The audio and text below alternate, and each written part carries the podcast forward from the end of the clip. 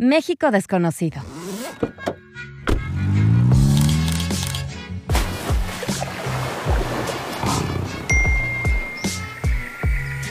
Porque México también se escucha. ¿Cómo están queridos viajeros de México desconocido? Les damos una gran, gran, gran bienvenida con todo el corazón, con toda la alegría. Es un placer que en este caso lo estemos leyendo y ustedes nos estén escuchando y que se abra un canal más de comunicación entre el México desconocido que tanto hemos buscado y todos ustedes. Este es un proyecto de México desconocido que hemos puesto todo el empeño y muchos preparativos para llevarlo hasta sus oídos, hasta sus oficinas, hasta su casa, quizá en los estéreos de su coche mientras están viajando, porque de veras es, eh, creo que era algo que nos faltaba. Y la razón es muy sencilla, eh, ustedes que viajan ya lo, lo, podrán entender. Hay un elemento que nos ha faltado a lo largo de casi 50 años y que es eh, cómo se escucha nuestro México, ¿no? Entonces, ya sea por la comida, por la música, por la gente, por los distintos tonos de, de español que hablamos y todas las lenguas, México también se escucha y eso es un poco la razón de la que estamos aquí. Para hacerlo, eh, va a estar conmigo en, en, la copiloteada de estos micrófonos nuestra editora Karina. Cari. Hola, hola, queridas y queridos viajeros de México Desconocido. Es un gusto escucharnos por acá y que nos acompañen en esta gran travesía de recorrer todo el país por carretera. Nos estaremos escuchando a lo largo de esta temporada y tendremos lo mejor de cada estado de nuestra república para recorrerlo con ustedes paso a paso, para que nos compartan sus tips, para que les demos algunos y para que podamos descubrir lo mejor de nuestro México aún desconocido. Así es. Y acabo de decir algo bien, importante. Esta primera temporada se le hemos dedicado, yo creo que a lo que es el, eh, pues quizás la forma más sencilla de viajar, que es en coche, ¿no? Ya ahorita ya hay muchas formas de, de viajar. ya hay gente que se está yendo a la luna. No veo por qué no podamos este, ahorrar un poquito en casetas y gasolina y unos tacos carreteros, ¿no? Y, justamente es la base, así, así empezaron los viajeros, en este caso de México desconocido hace muchos años, y cualquiera de nosotros, todos hemos tenido una experiencia de viaje en carretera. ¿Quién no me va, este, ahora sí que levante la mano al que, al que, aquel que no preguntó cuánto falta mamá, ¿no? O cuánto falta papá. Para llegar, yo era de Para llegar, ajá, yo también, siempre salía con el traje ya puesto. ¿no? Era horrible, ¿no? Pero justo todo eso es un poco lo que vamos a recuperar. Entonces, esta primera temporada está hecha con una finalidad, que es hacer y seleccionar las mejores rutas carreteras para que podamos viajar seguros, para que podamos recorrer eh, ya sea extensiones un poquito más largas que otras, dependiendo de la región, pero en todas ellas como muy bien equilibradas entre fauna, flora, comida, gastronomía, cultura, museos, este, paisajes, vamos, integrando un poquito de todo para que sea más diversa. Digo, no es fácil, digo más bien, no es difícil en un país como el nuestro, pero de eso se trata, ¿ok? Y justamente hoy queremos empezar en el kilómetro cero. Ajá, y para hacerlo, ¿a dónde creen que, está? Digo, hay muchos kilómetros cero, ¿no? Pero vamos a empezar por la eh, península de Baja California. Y para este gran recorrido y para que nos acompañe con la mejor guía en esta aventura, tenemos como invitado a Chuy Ordóñez, que es director del Fideicomiso del Estado de Baja California Sur, que nos guiará con todo lo que sabe del Estado y nos llevará a buen puerto. Ajá. Chuy, bienvenido, ¿cómo estás? Muy bien, muchas gracias, encantado de estar aquí, Karina, Manuel, eh, ser parte de esta primera temporada empezar, eh, como dices, el kilómetro cero de la carretera México 1, la transpeninsular, que recorre toda la península de Baja California Sur, e invitar al auditorio a mantenernos con esta esencia de México desconocido, de viajar por nuestro país, de descubrirlo, de conocerlo y de presumirlo también, ¿por qué no? Claro, eh, en este todo en este preámbulo del, del, programa estuvimos hablando con Chuy un poco al respecto, medio peloteando las ideas y la verdad es que le quiero, o sea, les quiero compartir algo que no me lo puedo callar. Este, la primera, el primer trabajo que hice para México Desconocido fue en Baja California. Excelente. Y me tocó recorrerlo también de Los Cabos a Guerrero Negro y fue la mejor y la peor experiencia que he tenido en mi vida y por eso lo quiero y lo superamos y me quiero ir a vivir ahí. con- quiero que todo México viva ahí. No, no es cierto, al contrario. Pero se me hace un gran, gran, gran estado por recorrer y en particular en carretera. Entonces, Chuy, a ver, vamos a, a, um, cuéntanos un poquito, eh, una, ¿cómo llegar? Porque no es un lugar en el que podamos acceder en carretera como tal, ¿no? Correcto. Y la otra es, eh, ¿qué nos espera? O sea, ya una vez que estemos ahí, ¿a qué, a qué nos vamos a enfrentar? Claro que sí. pues A ver, dime. Tenemos varias maneras de llegar. eh, para todos los que viven en el macizo continental de nuestro país, pueden llegar a través de los transbordadores que cruzan de Mazatlán a La Paz y de, de Topolobampo también a, a La Paz y también de, de, de por avión.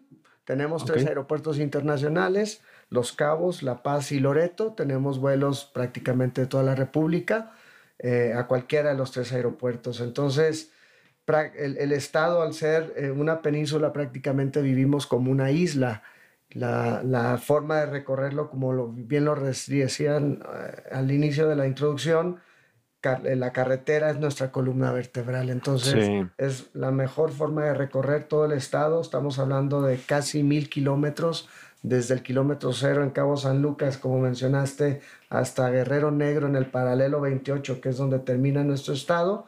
Pero hay muchísimo que conocer y que explorar. Entonces, eh, hay otra forma de llegar, que es precisamente por carretera, viniendo de, eh, del- de la parte de Baja California, de Tijuana, de Ensenada. o pueden subir por Sonora eh, y también pueden llegar de esa manera. La verdad es que nuestras carreteras y la forma de vida del estado permite que se haga en bicicleta, en Sí. moto de brecha, En kayak, en kayak. lancha, en yate, En yate, ajá, caminando. Si te vas por el camino real, hay gente que, que ha escuchado las, los paseos que se van, hacen caminando por el camino real. ¿no? Correcto, inclusive hay, hay mucho senderismo. Eh, entonces se puede hacer de múltiples, de, multi- eh, de, múltima- eh, de múltiples maneras, Sí, pero lo importante que les quiero transmitir es que es muy seguro hacerlo eh, Ujú. tomando las precauciones necesarias que se tienen que tomar en cualquier lugar. Una de las recomendaciones que nosotros damos a los turistas que nos visitan y que toman la carretera es que manejen, que conduzcan durante luz de día. sí. La- el motivo de esta recomendación es que tenemos ganado a veces que se acerca a la carretera. Ujú. Fuera de eso no hay ningún otro motivo por el cual no pueda circular a cualquier hora, pero solo como recomendación para que no se lleven un susto. eh, Con la buscar- luz del día. Con la luz buscar del día. Con luz de día, exactamente. Otra de las grandes ventajas que tenemos es que, bueno, solo tenemos una carretera, la transpeninsular, y esa es la que nos lleva, eh, no hay forma de perderte. No hay forma, ahora sí que te vas todo derecho. Todo derecho, y aunque te salgas... Mil la- kilómetros, pero todo derecho, ¿no? Aún así que te salgas de la transpeninsular vas a encontrar brechas y que te van a llevar o al Golfo de California o al Pacífico, pero no hay cómo de ahí te pierdas. Entonces tenemos esa maravilla también que hace el viaje bastante interesante y bueno, pues... A mí se me hace, digo, quiero, sí lo quiero comentar porque he tenido la experiencia dos veces. A los que puedan llegar por ferry, es todavía como meterle un kilómetro menos 10 o medios 20. O sea, la experiencia de viajar por ferry aquí en México no es muy normal. No, no es muy común. No, no es muy común y aquí se presta para hacerlo todavía de forma como turística. Hay esta parte como muy industrial o muy de este, containers y este tipo de cosas, pero ese ferry todavía es muy turístico, ¿no? Sí, de hecho acaban de llegar un par de... Llegó un avión nuevo para uno de los operadores que hace esta ruta, que lo hace todavía más ameno para el turista. Eh, en la, en la travesía salen de Mazatlán en la tarde, llegan a La Paz en la mañana. Llegan a La entonces, Paz. Pasar en la noche en ese mar es increíble. Es muy bonito. y Es coincido increíble. que es parte de la, de Es- la aventura, ajá. es parte de, de esta experiencia. A los que inclusive digo ya eh, poco a poco lo iremos manejando, ya en algún momento recorreremos todo lo que es la ruta eh, del Pacífico, ¿no? De Guerrero, Oaxaca, ta, ta, ta. Y justo fue la, fue la ruta que me tocó hacer, ¿no? De Guerrero subir hasta, pues justo hasta Sinaloa. Sí. Y de ahí cruzar en ferry hasta Guerrero Negro, ¿no? Ok. Estuvo bueno, estuvo re bueno. ¿no? Pero, a ver, eh, yo quisiera como comentarles esta primera impresión. Quizá no todos tengamos la oportunidad de conocer esta combinación entre desierto y mar, ¿no? Conocemos el desierto de las playas este, tropicales, ¿no? Y calorcito y todo esto, pero cuéntanos más o menos cómo es el, el pues el clima allá también, ¿no? Se me hace increíble, se me hace la mejor combinación. Es que no me gusta tanto el calor. Y mira que estoy hablando de Baja California, ¿no? Así es. Pero es de alguna manera, no es tan... Sí, es un clima completamente distinto. Es un clima ¿no? Y las totalmente playas, distinto. Si, si han ido a playas del Pacífico o a playas del Caribe, cuando llegas a las playas de Baja California Sur, te das cuenta que no has visto todo playas en México. Exacto. Son Ajá, completamente son distintas, ¿no? totalmente- desde las tonalidades, la temperatura del agua, los animales que ves en esas playas. Sí. Es, es Los paisajes, ¿no? Claro. No hay palmeras, hay cactus. Hay Así, desierto. Ajá, hay desierto, es precioso. ¿no? Pues ya han dicho mucho ustedes de lo que somos. Somos el desierto entre la sierra, los oasis, el mar y prácticamente tenemos rodeado de agua. Somos el estado con el, con el litoral más grande de- del país. Por un lado tenemos el Golfo de Paci- del Golfo de California y por el otro lado el Océano Pacífico. Y si pusiéramos en, en, eh, en comparación toda la, la línea de costa de Baja California Sur, es casi la misma que todo, todo el, es el, el oeste de, California, de Estados Unidos. California y Oregon tienen la misma La distancia. distancia de línea de costa que nosotros en, en el estado. Ah, mira, eso no me Entonces, sabía. sí, ese es otro dato interesante. Y como decía Karina, las combinaciones en el Golfo de California de playas de arena blanca con un azul turquesa de distintas tonalidades que se piensa que solo Bacalar o el, o el Caribe No, mexicano no, lo no. tiene. Por el otro lado, el Pacífico con un azul profundo, un azul muy bonito, eh, pues al ser un océano de aguas abiertas, hacen contrastes muy bonitos. La verdad es que el, vas entrándote al desierto y uno parecería o pensaría que en el desierto no hay nada. Hay mucho, Sí. mucha flora, mucha fauna, mucha vida y aprendes mucho de él. Atardeceres por el lado de- del Golfo vemos los amaneceres, por el Ajá. lado del Pacífico. Ese es otro efecto que tampoco lo comprendemos mucho en general por, digo, por no, no estar en esas latitudes, pero ese también ese efecto es padrísimo. Así es, en, por ejemplo, en San José del Cabo ven el amanecer y en Cabo San Lucas ven el atardecer. Exacto. Sin embargo, ellos no ven lo, lo mismo, pues, ¿no? No, No no, no, mismo. no. Entonces en Loreto ves un amanecer espectacular saliendo del mar, de atrás de Isla Carmen, y ves el atardecer ponerse atrás de la Sierra de la Laguna. Entonces, como la carretera va del, del Pacífico al Golfo y del Golfo al Pacífico, va zigzagueando el estado, el recorrerla también te permite hacer eso y ver muchos de los tramos son escénicos. Ahorita mencionaba Karina eh, las playas. Bueno, uno de los tramos más bonitos de carretera que hay es entre Loreto y, San- y, y Heroica Mulegé, porque vas bordeando Bahía Concepción y las aguas de Bahía Concepción, la bahía en sí, es espectacular. Entonces, eh, además de, de ir viendo el desierto, de ir viendo acantilados, de ir viendo sierra, de ir viendo oasis en ciertos momentos y muchos cardones, también tienes estas... O espejos de sal, ¿no? o, o sí, o, bueno, ya hasta arriba en Guerrero Negro. Ah, ya llegaremos, Negro. ahorita llegaremos, pero Exactamente. Entonces, los contrastes son muy interesantes. Ahorita el que nos visita sale con muchísimas memorias y, y con muchísimas fotografías de esas Sí. memorias que les van a permitir recordarlas. si, si apenas están aprendiendo fotografía, vayan ahí porque no les va a salir ninguna foto fea.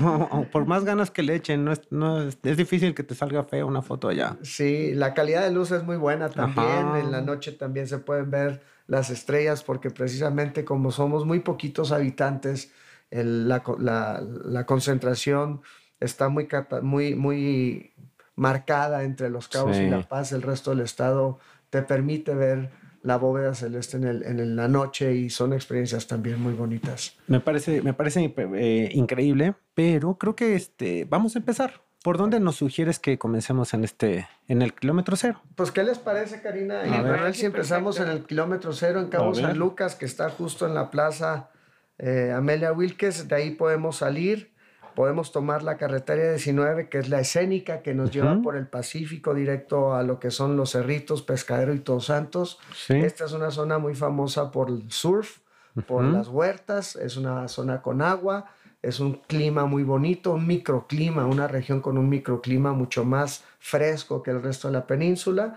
Y bueno, pues Todos Santos, pueblo mágico, uno de nuestros tres pueblos mágicos, Ujú. que voy a hacer ahí un pequeño comentario, acabamos de tenerlos a ustedes en, en el Festival de los. Pueblos Mágicos de la Alianza del Mar de Cortés y somos el estado cuyos tres pueblos mágicos están a la orilla del mar, uno en el Pacífico y dos en el Golfo de California. Entonces tenemos también uno de los pueblos mágicos de nosotros, es el único pueblo mágico con aeropuerto internacional, que es Loreto.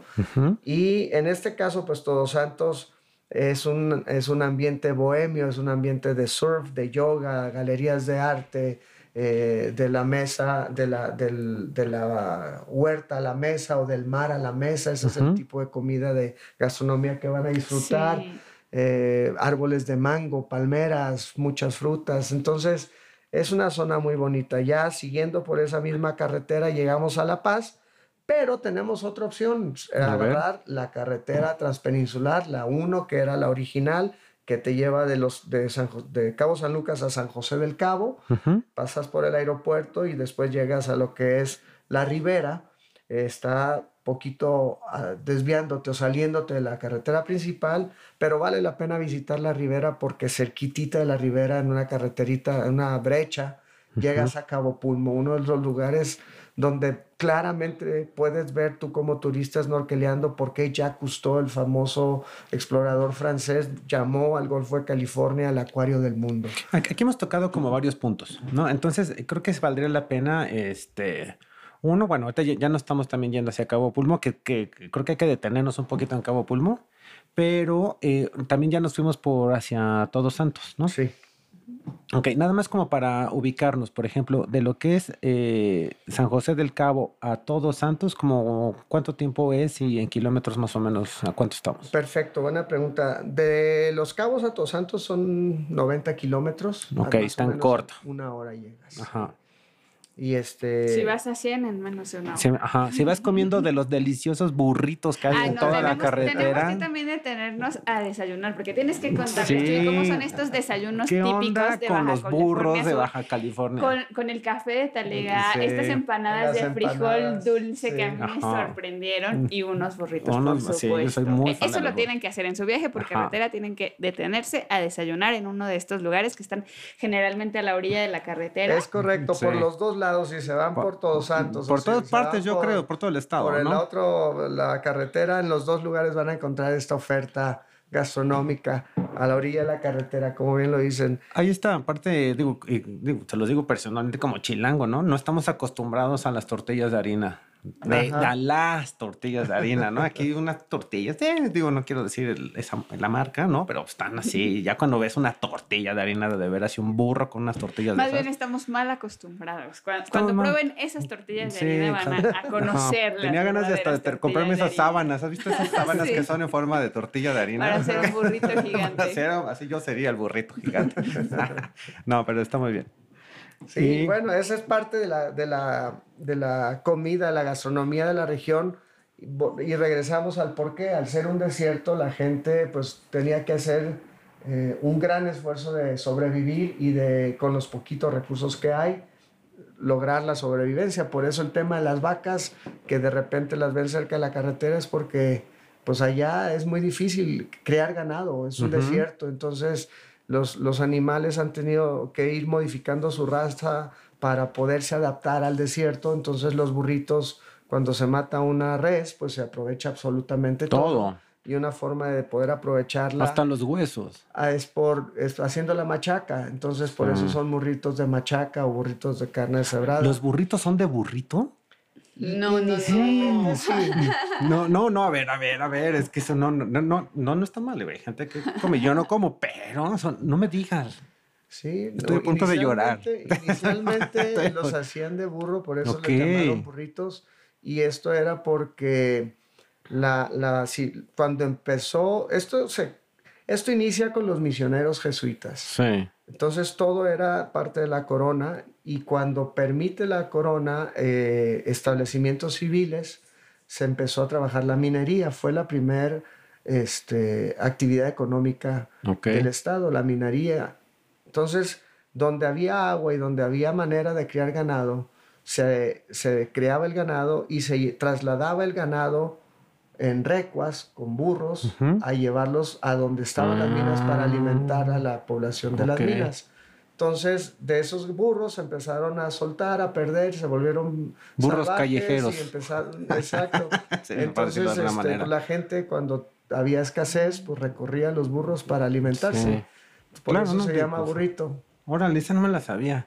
Bueno, igual también, ahora sí que tomando un poquito toda esta parte de lo del camino, eh, también me es importante mencionarlo, ¿no? O sea, es, es, es- está bien padre tomar otra vez las carreteras, ¿no? Como, como una vía de, pues de, de conocer el país, ¿no? Y justamente en ese momento se me hace muy, muy buena idea y muy buen momento, ¿no? Que podamos integrar, en este caso, la, el, esto, los tags, ¿no? El pase, ¿no? O sea, porque también, si, si bien son trayectos largos, pues no está de más ahorrarnos un poquito de tiempo, de, o sea, pues, oye, más que nada como organizar todo, como para podernos irnos, ahora sí que te- tendidos como bandidos, Claro. ¿no? Y ya con, con un pase de estos también nos, como que nos va a dar viada a todo el estado, ¿no? Porque también es, eso es importante. Hay muchas cosas así que la gente a veces no, en el interior de- del país no se imagina, pero por ejemplo hay lugares como Loreto que solo tiene un semáforo. Sí. Entonces, No, hay- les hay digo que lugares- baja está buena, baja Hay lugares está... como así. Cabo que solo hay una caseta de peaje en todo el Claro, estado. Entonces, es- son temas interesantes Sí. a comentar. Oye, y a ver, bueno, regresando, eh, nos habíamos quedado también en Cabo Pulmo, ¿cierto? Cabo Pulmo. ¿Han ido sí. a Cabo Pulmo? ¿Cari has ido a Cabo Pulmo? A mí no me ha tocado Cabo ¿No? Pulmo. He, ido, Oh. he ido un par de veces a Baja, a Baja Sur. Me han tocado lugares sorprendentes, pero no me ha tocado Cabo Pulmo. Ok. Me tocó Isla Espíritu Santo. ¿eh? Ah. Y, y esa es un sí o sí que tienen que hacer, ¿eh? Sí. A mí también la primera, la, ya la segunda, tercera vez me tocó recorrer todas las islas en kayak. También Wow, todas. súper todas, me las aventé toditas. Sí, esos son unos viajes espectaculares. Pero pasamos justo también por Cabo Pulmo, también por eso quería que, que nos comentaras qué onda con Cabo Pulmo. Pues fíjate que Cabo Pulmo es una historia muy bonita. Es una porque- súper historia. Porque se pusieron de acuerdo varias eh, comunidades pesqueras ribereñas, que ese era su sustento, y determinaron un polígono en- con ayuda de una asociación civil para que entre todos acordaran no pescar en ese polígono, dejarlo descansar. Y eh, a través de mucho esfuerzo se logra que ese, ese polígono se respetara. Pasan los años y ahorita la cantidad de biomasa que vive ahí es, es detectable desde el espacio. O sea, es, es un tema eh, muy importante desde el, desde el punto de vista de conservación y de recuperación de espacios.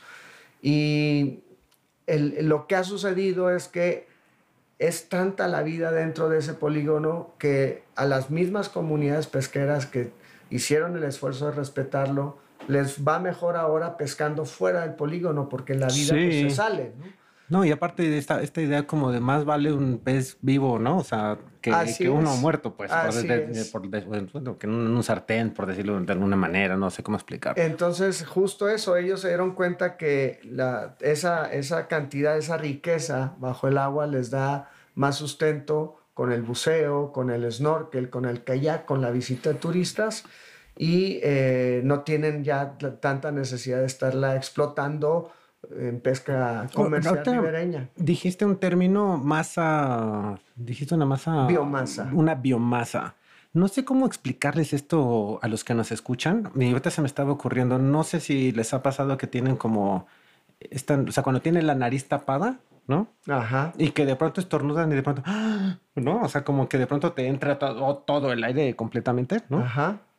Yo creo que lo que hemos visto de peces, digo, a los pocos que quizás nos hemos metido a bucear snorkelear, de un lugar donde, donde el ecosistema está sano, Sí. hemos visto, yo creo que pocas veces o pocas personas han visto un ecosistema tan sano como el que está en Cabo Pulmo. Sí. Es sorprendente. Es sorprendente además. sorprendente, pero en cantidad y en tamaño y en color y en... O sea, no... Hay muchas es distintas demasiado. especies y hay muchos Es individuos de cada especie. Y además, Manuel, es un arrecife de coral vivo. Es un arrecife de coral. y se Entonces, nota. Es el, es el arrecife de coral vivo más al norte del Ah, Pacífico. eso no me lo sabía. Eh, sí, entonces eso también lo hace muy, muy atractivo. Ahí, como dices tú, se ve claramente la, la- la riqueza de la cadena, porque pues tenemos tiburones toro permanentemente ya viviendo ahí y hay unas escuelas de jurel de Castilla enormes que te metes a bucear con ellas y son interminables y te sucede justo lo que decías tú.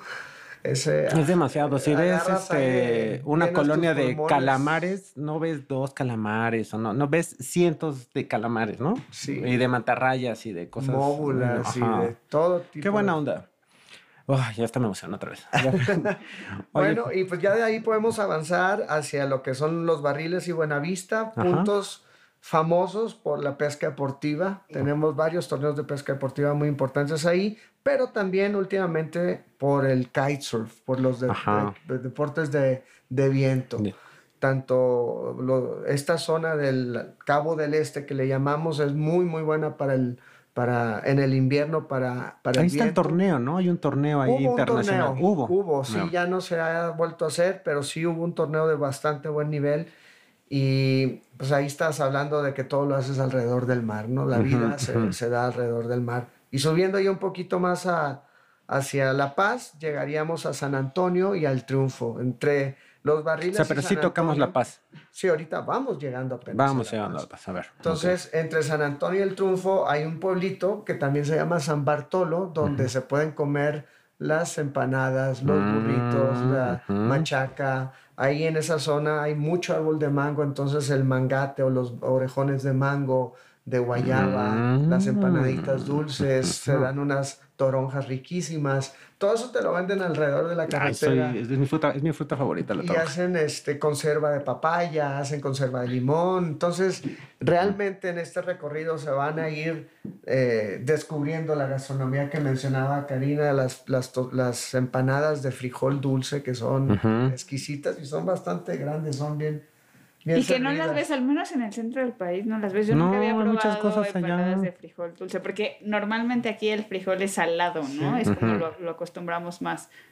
Así es, y, y también tienen los chimangos, que es un tipo de, de dulce de harina también que se hace en la región, roncadoras, las roncadoras les llaman así porque eran galletas que hacían precisamente con este tema de conservación de alimentos, eh, que no se les echara a perder, entonces las guardaban, se ponían muy duras, pero las remojaban en el café y cuando Y las metían al roncaban. café empezaban a roncar. Por las burbujitas, Entonces, así como este entonces ruido. les llaman roncadoras y el clásico café de talega, que es Ujú. una forma, bueno, es la forma antigua de tomar café en todos lados, pero allá sigue siendo una costumbre. Entonces, la gente donde lee que hay café de talega se van a parar a, a tomarse un, un burrito de frijol con queso fresco o una empanada de frijol dulce. Y bueno, pues ya prácticamente de ahí vamos llegando a La Paz, que es la capital del, del estado, también muy buena conectividad con el interior del país. Acabamos de inaugurar vuelos de Guanajuato, de, de ay, perdón, de Monterrey, tenemos de Guadalajara, de la Ciudad de México, de, de Mazatlán, de muchos lugares. ¿Vuelan de diario? Tijuana. Eh, no todos vuelan diario, pero Ujú. prácticamente tenemos muy buena conectividad. Toda la semana hay como regresar y llegar. Sí, hay varias frecuencias Ok. a la semana, es decir, Vale. puedes hacer viajes para el viaje que les vamos a proponer aquí, que tiene fecha de llegada más no de regreso, no tendríamos No, problema. como todo se debe, así, así deberían de ser todos los viajes. Ok. Correcto. Y bueno, La Paz, como mencionaba Karina, pues la isla Espíritu Santo es uno de los imperdibles. Tenemos playa Balandra, muchas playas nadables, todas las playas son nadables en el Golfo de California. Entonces ahí no tienen riesgo, no hay ningún riesgo porque no hay olas, no hay marea, son playas en las que caminas varios metros y no te pasa el agua a la cintura. Entonces, si llevas niños, se la van a pasar increíble. A diferencia del Pacífico, ¿no? Sí, en el Pacífico Sí, solo que de Pacífico no tiene surfear, nada, ¿no? Te puedes meter de ahí en fuera. No lo recomendamos. Sí, no, de Pacífico no. Oigan, pero yo me quiero detener un poco en Balandra porque e- es de mis playas favoritas. No, no porque estemos hablando de este estado, de verdad que lo es. Los paisajes que puedes ver desde ahí, creo que solo puedes llegar en lancha o haciendo como senderismo, ¿no? Bueno, hay una, hay, una, hay una infraestructura de estacionamiento para llegar a Balandra. Es un- una playa, no hay más que algunas palapitas. No tiene más infraestructura que esas palapitas. Así es, o sea, ustedes, ustedes imagínense lo que es llegar a una playa que se ve paradisiaca, que no hay un solo hotel en la arena, que no hay una sola palapa, o sea que de verdad estás tú y la naturaleza. Sí, y, y tal como lo dicen, eh, para protegerla se decidió controlar el acceso, para mantener equilibrada el- el- la capacidad de carga. Se permiten 400 visitantes por tandas, dos tandas al día o a veces tres, dependiendo Más la temporada, para que la gente que esté ahí la pueda disfrutar y el porque también es un manglar, Balandra. Entonces es una zona de desove y donde entran muchas especies a, a reproducirse, entonces hay que mantener el balance ecológico de Claro. la zona, pero pues aún así se puede disfrutar. Y como lo dices, es una playa fue nomin- fue ganó uno de los premios de México desconocido. A la mejor playa. A no sé quién la nominó. Las palancas, tres qué años. fuerte. Hace tres años. Dos años. Ok. Sí, fue fue de los primeros. En el de. Acapulco. Y este, pues nos dio mucho gusto, ¿no? Que los Pues, no, lectores, que claro. los lectores de México desconocidos la Ah, fue en votación el de los lectores. Sí, fue Sí. nuestros premios de lo mejor Ah, de. México, donde la nominamos y todos los viajeros que siguen nuestras redes sociales entran a una plataforma Así a es. concursar y ellos son los que eligen su playa Recuérdanos las favorita. redes, la- recuérdanos las redes nada más. como Es lo por- mejor de México.mx. Es un, es un premio que damos ya desde hace varios años, desde el 2017, y trata justo de hacer eso, ¿no? Como de resaltar lo mejor de todo el país. Y Balandra ganó, ganó uno de esos. Y esperen el del siguiente año, que ya viene, porque lo hacemos a principios de año, como por febrero. Ok. Y bueno, y de una vez le- las redes sociales de México Desconocido. Las redes sociales de México Desconocido en Facebook e Instagram y TikTok estamos como México Desconocido. Ajá. También ya tenemos tweets y tenemos Twitter, que ahora es X. X, Nos ajá. pueden encontrar igual como México Desconocido. Muy bien. Y los premios lo encuentran en lomejormexico.com. mm, Ahí estamos. Entonces, sigamos. Sigamos, y bueno, la- el malecón de La Paz, que está bastante bonito, Sí, caminable. lo, hay- lo, lo bonito de La Paz es que los turistas, bueno, en todo Baja California Sur, van a convivir con los locales. Los niños se pueden poner a jugar en el malecón, en los jueguitos, en la arena, tomarse un helado. Donde estés en La Paz vas a estar conviviendo con los locales. Y esa es parte de lo que un turista actualmente está buscando. Conocer lo local, este, tratarse de salir del, del ajetreo. Y lo que sí les voy a decir es que en Baja California Sur el viaje es de... de- en el término turístico se le llama slow travel. Vas a, bajar, des- va a sí. viajar despacio, te alcanza el tiempo, puedes disfrutar, no es ir a la carrera, sino es tomarte el tiempo y donde te gustó te quedas y vas a conocer. Hay, hay- esto que lo mencionas, creo que también pocas veces lo hemos vivido, ¿no? Esto de, tú dices, ah, o sea, si, si lo escuchas y no, te- y no has tenido una experiencia como tal, dices, bueno, pues que no hay nada o qué, ¿no? La cuestión es que justamente estás en un ambiente donde el ambiente te consume de alguna manera, ¿no? O sea, un poco, ya sea entre, ya sea por las distancias o por el desierto, llega un momento donde estás o caminando muchísimo, y, pero el tiempo pasa diferente, ¿no? Así es. Los kilómetros pasan diferente, el tiempo pasa diferente, el día pasa diferente, entonces de pronto es como muy, no sé, uno se vuelve paseño, se vuelve de baja. Pues agarras el ritmo agarras el ritmo del- durísimo y, sí. está increíble. Así es. Eso me Y yo parece creo que a la gran mayoría de la gente le gusta, es parte de lo que le gusta. Sí. ir descubriendo, tener el tiempo de descubrirlo y enterarte por los locales de dónde comer o dónde irte a tomar un buen helado. En La Paz son muy famosos los jates, que es un término para los hot dogs, pero es un pan dulce y es un, le- lo preparan de una manera tal que es también un imperdible. Espero que lo prueben la próxima vez que vayan. Y Sí. este, hay un concurso de jates ya en La Paz Ok. que se pone bastante bueno y la gente también a través de redes van y votan cuál es el mejor jate de la ciudad y hacen, los llevan a la- al, al kiosco del malecón, ahí lo montan, se montan todos los, los jateros y ya es un término uh, local el jate, Ok. es H-A-T-E. Pero Esos me faltan, esos me Ajá, faltan. yo tampoco he comido y mira que Ah, he ido Y es varias que veces. también lo interesante de La Paz es que tiene muchísima propuesta, porque encuentras como Sí. desde el restaurantes de comida típica, encuentras, a mí me tocó ver un restaurante francés que no tiene muchos años, bueno, creo que no han pasado muchos años que lo acababan de abrir, que son como cosas que quizá no te esperas, ¿no? Que vas pasando por el malecón y hay terrazas, hay como para todos los gustos, de verdad, para todos los gustos, comida Sí, rápida, lo que se te antoje. Sí. Así es. Entonces, de Los Cabos a La Paz son eh, 180 kilómetros, llegas prácticamente en dos horas, te vas por la del Golfo o te vas por la del Pacífico, exactamente el Y por, a ver, ajá, porque, a ver, vamos a ubicarnos, ¿no? La, la Paz está, eh, vamos, siendo que es eh, Cabo la punta más sureste, ¿no? En Al el sur, sur, sí. ¿no? Vamos a subir un poquito hacia La Paz, que va a ser como nuestro siguiente punto en donde se va a dividir la carretera, digámoslo así, ¿no? O, o, o- o por dónde nos vamos a ir. Si ya de La Paz prácticamente vamos a agarrar la Es transpeninsular, la, es la número uno. la carretera y la única uno, que hay, ¿no? Es la, la, que única que que, te hay vas todo de- pavimentado que la te única va a que hay llevar hasta pavimentada. Tijuana.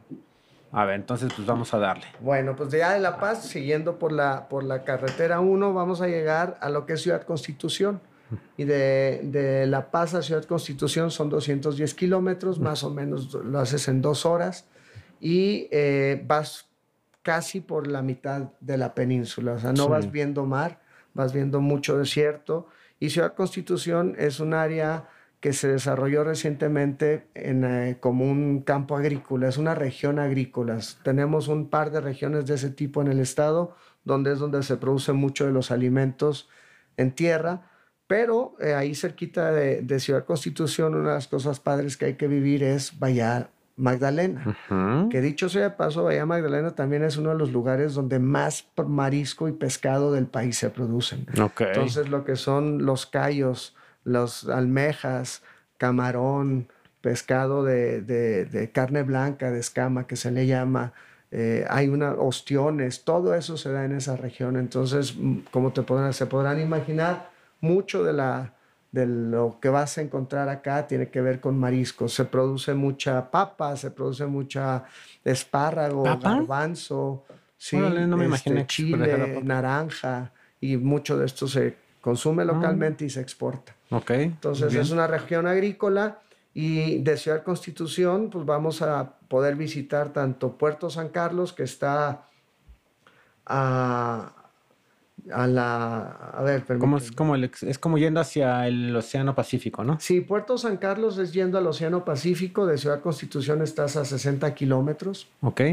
Y en esa zona, en el invierno, es donde llega la ballena gris, uno de los tres Sí. santuarios de ballena gris que tenemos en el estado. Ujú, ujú. Entonces, eh, es una zona también de muy buena pesca deportiva, está llena de manglares, son playas también muy bonitas. eh, hay una isla, de hecho, la bahía, perdón, se llama Magdalena porque está la isla Magdalena y la isla Margarita. Ujú. Te puedes cruzar en lancha, hacer senderismo.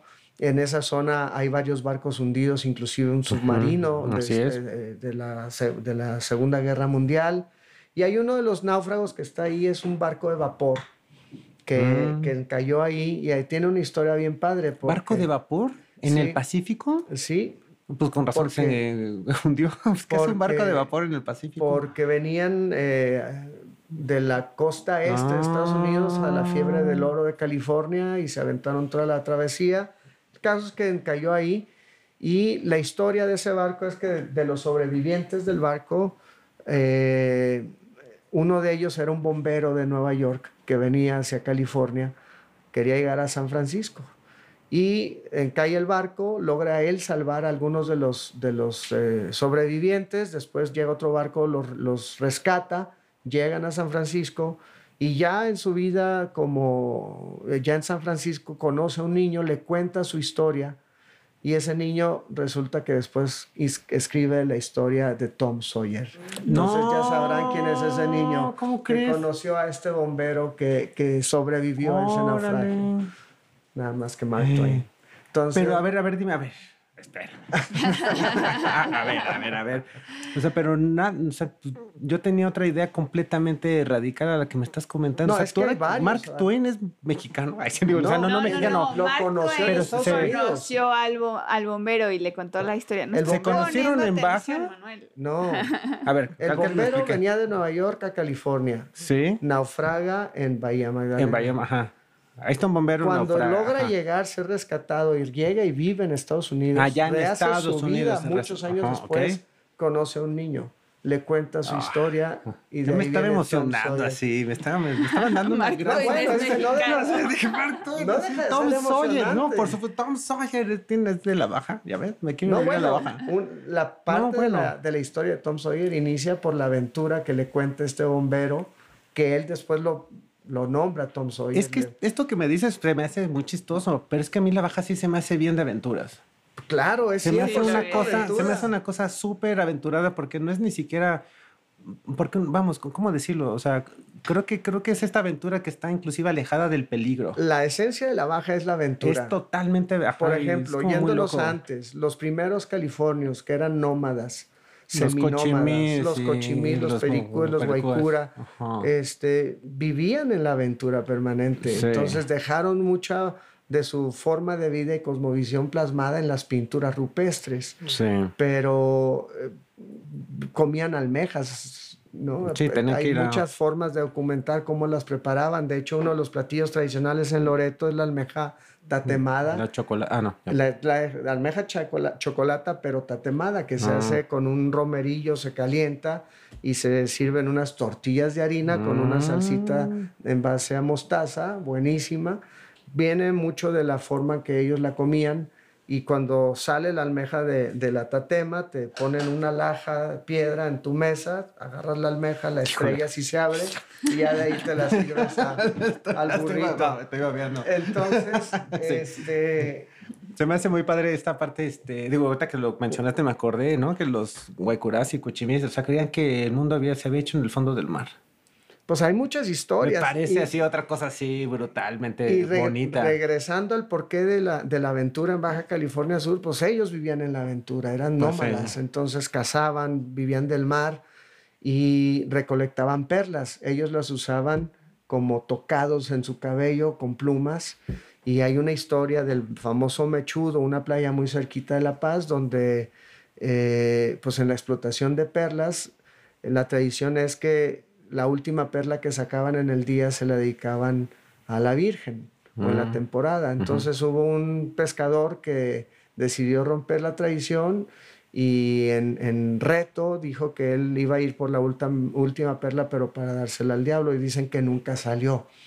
Y, Qué que, bueno. y que después Sí, lo encontraron abajo ya con el cabello muy largo y es la historia del mechudo. Pero prefiero que se las cuente un lugareño, Sí, pero sí, por sí, ahí va. Ajá. Oye, también, también la perla de la corona de la reina Esa Isabel, ¿no? iba. En esa región, Sí. en esa región se encontraron dos pescadores que trabajaban para la familia Rufo. Tengo entendido que para la familia Rufo, dos perlas de un gran tamaño, este, dos perlas casi igualitas, y eh, las nombraron con los nombres de las hijas.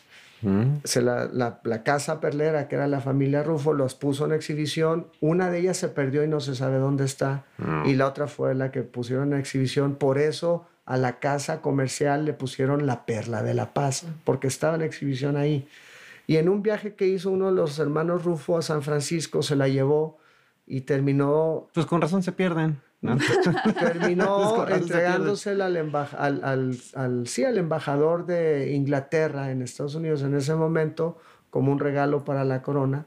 Y con esa perla el rey, el papá de la reina Isabel, el rey Jorge Mm. creo fue, este, mandó a hacer una corona, que fue con la que coronaron a la reina Isabel II. Es la Mm. perla más grande en la corona que sostiene la cruz anglicana. ven, Entonces, La corona de San Eduardo. En la corona de San Eduardo. Eduardo. Exacto, Ok. era Eduardo. Entonces, eh, en, es- en Inglaterra le llaman The Great Lemon porque es del tamaño de un limón, ¿no? Ah, y no, está pues. forrada de diamantes, pero por eso la reina Isabel vino a La Paz para conocer el sitio del cual venía una de las joyas más grandes de la corona. Ay, qué buena historia.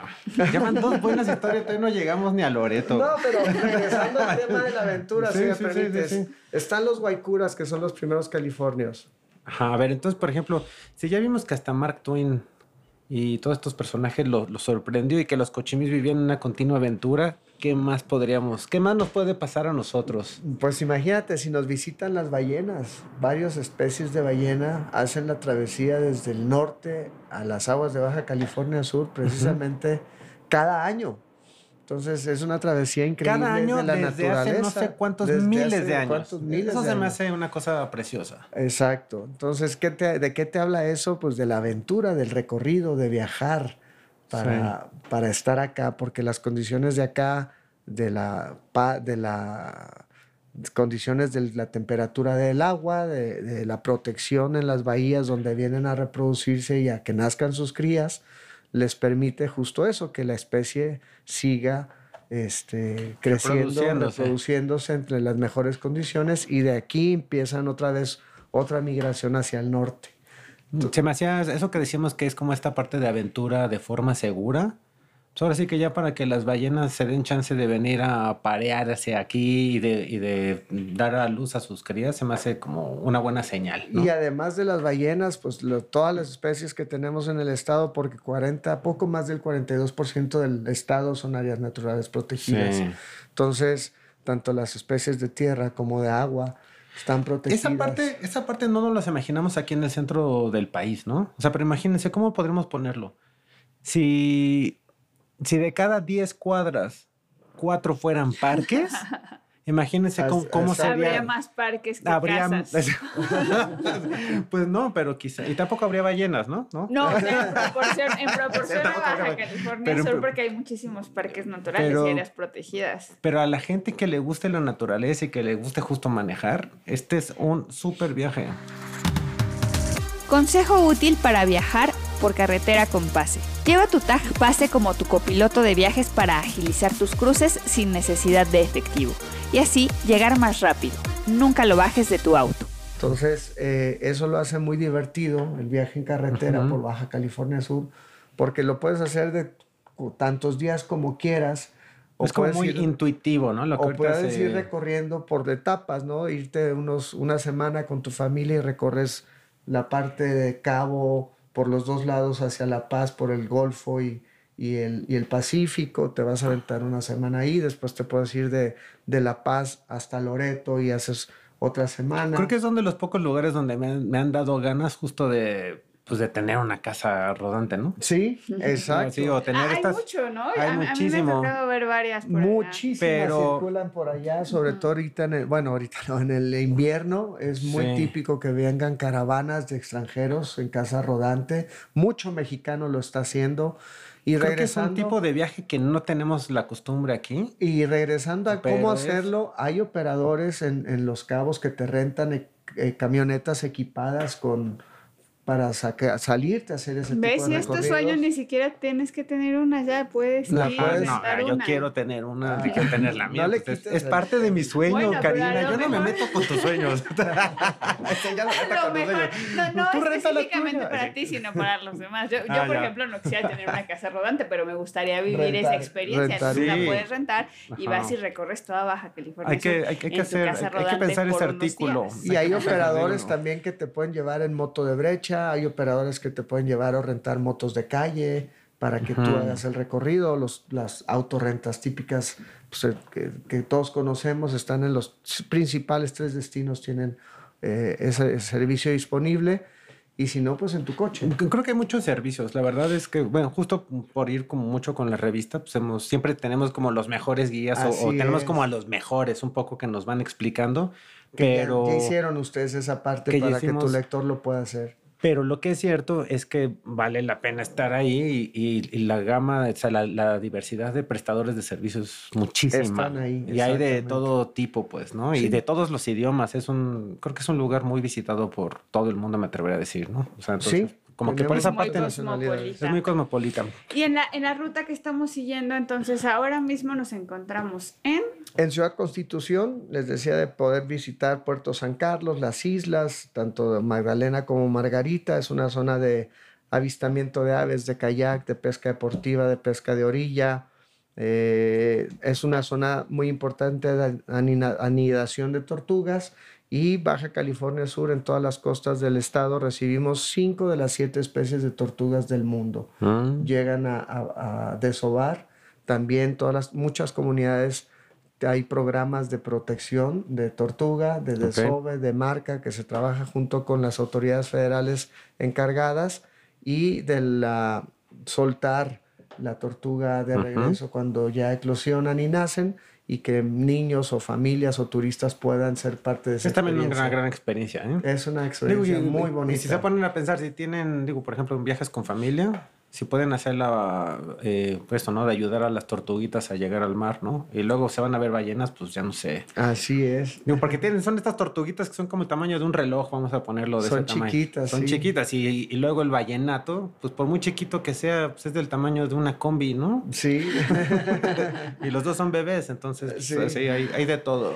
Así es, y ya de aquí de, de Ciudad Constitución podemos tomar otra opción. eh, aquí tenemos, podemos seguir la ruta por el Pacífico o por el Golfo, ¿no? La, la carretera transpeninsular se va hacia el Golfo, hacia Loreto, A ver, vámonos para allá. y eh, bueno, de Ciudad Constitución ya a, a lo que es Loreto son 150 kilómetros, pasas una sierrita ya casi llegando a Loreto, la Sierra Ligüí, con unas curvas muy cerradas, ahí sí tienen que ir eh, con, en baja velocidad, más o menos llegas a Loreto en, en un par de horas. Y Loreto eh, es, un, es un pueblo mágico, es otro de nuestros Ujú. pueblos mágicos, pero Loreto hay muchísima historia relacionada con Loreto. La- es la primer misión de las Californias, fue la primer capital de las Californias, fue el primer asentamiento urbano, la primera misión, repito, que se pudo establecer después de ciento- más de 150 años de haber sido descubierta la península, que en su momento se pensaba que era una isla, y eh, la primera misión se estableció ahí. De ahí empieza la- la, el recorrido misional de los jesuitas, tanto al sur como al norte. Al sur llegó hasta, Cabo, hasta Los Cabos y al norte, pues todo el recorrido misional entre jesuitas, dominicos y franciscanos llegó hasta San Francisco. California, en Estados Unidos ahorita. Y es de donde viene el término del nombre de nuestro estado. La- el- el- California nace aquí a Ok. raíz de una novela de española que se llamaba Las Sergas de Esplandián, que es Las Aventuras de Esplandián, fíjate. Otro Otra vez aventurero, el ¿no? nuevo término Ujú. aventura sale a relucir. Y cuando los españoles escucharon de un lugar que había mucho oro y muchas perlas en la costa del Pacífico mexicano, Cortés lanza la expedición, se viene en ella, llegan a donde ahorita es la, la Bahía de la Paz, que la nombran la Bahía de la Santa Cruz en 1532, y hasta 1697 fundan Loreto. Y le pusieron California porque justo en la Bahía de la Paz había muchísimas perlas. Mm. Entonces dijeron, Estaba de llegamos- perlas, como se dice por acá. estaba de perlas.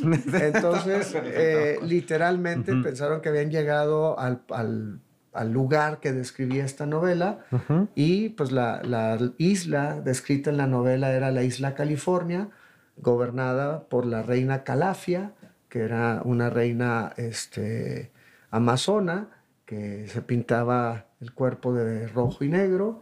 Y resulta que las pinturas rupestres que tenemos en las sierras Son, tienen la están misma pintadas de rojo y negro muchos de los de las figuras de los humanos o Pues de casi todas, ¿no?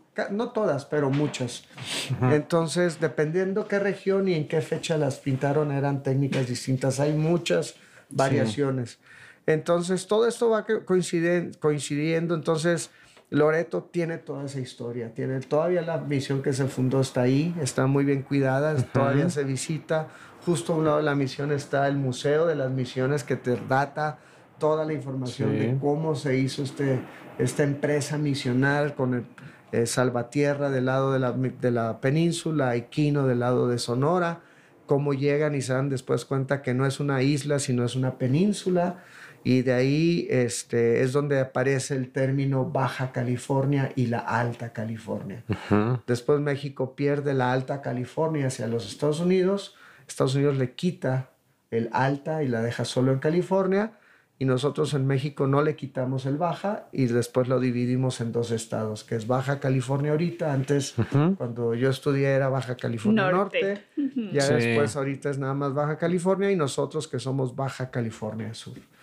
Entonces, el- la península justo a la mitad se la divide naturalmente el paralelo 28, Ujú. que es justo donde está Guerrero Negro, a donde llegaremos en un ratito más. Pero el- el- la riqueza histórica de, De Loreto. de Loreto es, es imperdible. Oye, hay que y no solo eso. recorrerla, hay que conocerla, hay que verla en los murales, en los museos, en las misiones, en la Sierra de la Giganta. Y yo creo que, por ejemplo, eh, no sé, y también es como, eh, eh, ya me ha tocado en Loreto que hay ya también como muchos paseos que lo hacen como de esta como medio visión más como geológica, más de geografía, más de astronomía, ¿no? O sea, como este turismo un poco más científico. La, la, península en su totalidad es un libro abierto hablando Exacto.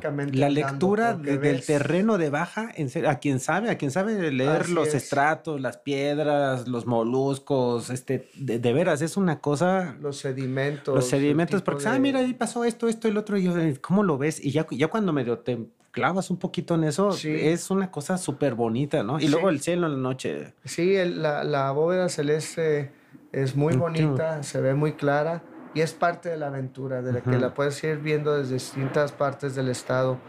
Y, y regresando a este tema ¿no? cultural, el, lo que platicábamos hace ratito de las almejas tatemadas de Loreto, que es un plato tradicional ese tipo de, dentro de tu viaje la parte cultural se va a ir fortaleciendo conforme avances, cada lugar vas a ir descubriendo cómo, cómo inició y son historias increíbles. Eh, Loreto concentra eso porque fue la primera capital de las Californias, repito, está el museo, hay una serie de edificios históricos todavía preservados y además es la puerta de entrada a uno de los parques eh, marinos más grandes del país, que es el parque de la Bahía de Loreto. Hace un par de meses, hace muy poquito tiempo se acaban de eh, ampliar el área de parques, ahora el parque ah, Bahía Loreto 2 y Tenopolo, entonces es un área que creció en dos parques más. ¿Y por qué es importante esa zona? Porque primero todas las islas del Golfo son área natural protegida y son patrimonio de la humanidad. Y en Loreto hay cinco grandes islas. Son la isla Coronados, Isla Carmen, Isla Danzante, Isla Catalana o Catarina e Isla Montserrat.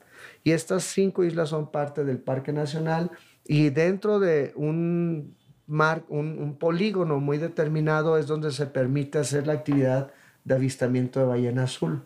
Esto está muy regulado por las autoridades federales, han hecho un protocolo muy bien eh, bastante bien logrado para proteger tanto a la ballena como al visitante y solo lo pueden, ese servicio solo lo pueden otorgar prestadores que están, que cumplen con esa certificación y con esa autorización. Claro. Entonces ellos tienen que estar actualizándose, renovando sus permisos para poder dar el servicio cada año, ¿no?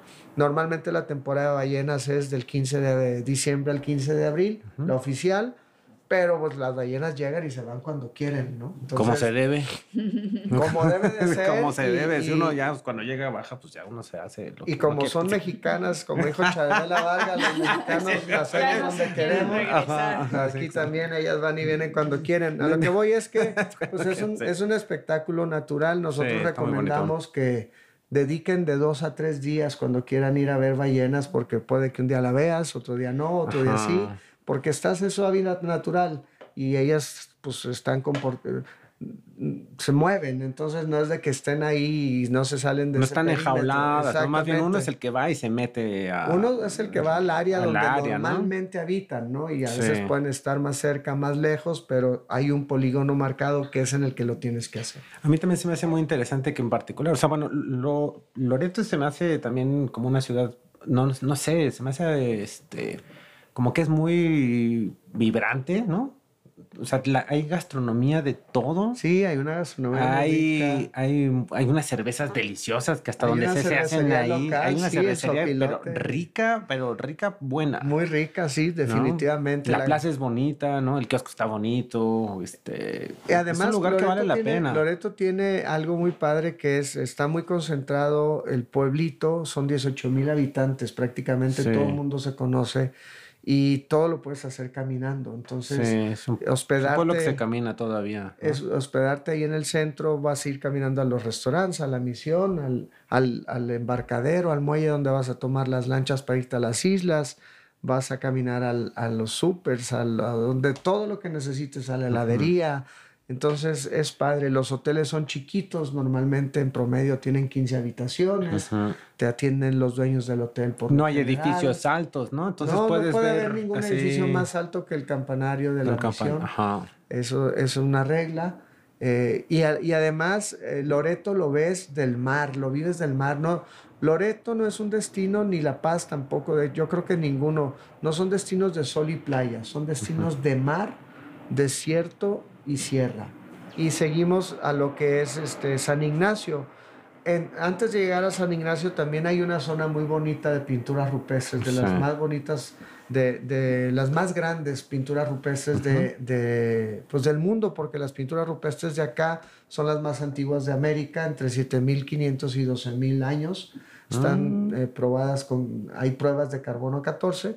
Y está Santa Marta, que es una comunidad rural donde también tienes que llegar con los custodios de las pinturas, eh, son custodios de Lina, te registras, pagas tu entrada, eh, tu, tu, tu, pulsera y ellos te guían hacia la... ¿Tienes que avisar antes de llegar?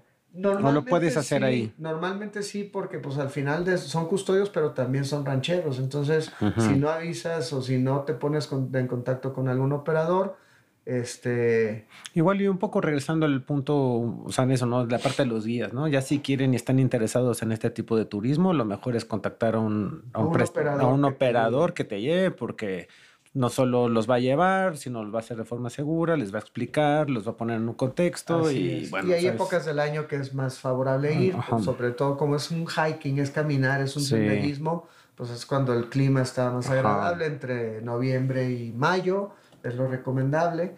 Eh, y bueno, vale la pena entrar a Santa Marta, si no, llegar a San Ignacio. San Ignacio también es una, una misión muy bonita en un oasis, es un palmar increíble. Y este palmar es de, de palmas de dátil. Entonces en la región uno de los platillos que más se consume es el dátil, el pan de dátil de la región es muy bueno. Y San Ignacio también tiene una emisión muy bonita, una plazuela muy padre, un par de restaurancitos, una comunidad muy chiquita, la clásica eh, eh, eh, comunidad que, que, está alrededor, de, la plaza. de la plaza, amplia y llena de... Ah, tienen agua, es un oasis, repito, puedes snorkelear, bueno, perdón, puedes kayakear en, en esas aguas y es la puerta de entrada a la laguna de San Ignacio, donde también es otro de los santuarios de ballena gris más importantes de México.